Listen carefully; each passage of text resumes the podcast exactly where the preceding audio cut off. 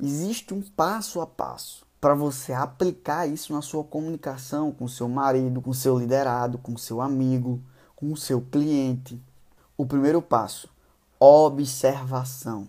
É muito desafiador olhar para o ser humano de uma maneira assim. Eu digo isso, é um trabalho diário que você tem que fazer. Olhar sem julgar, sem avaliar.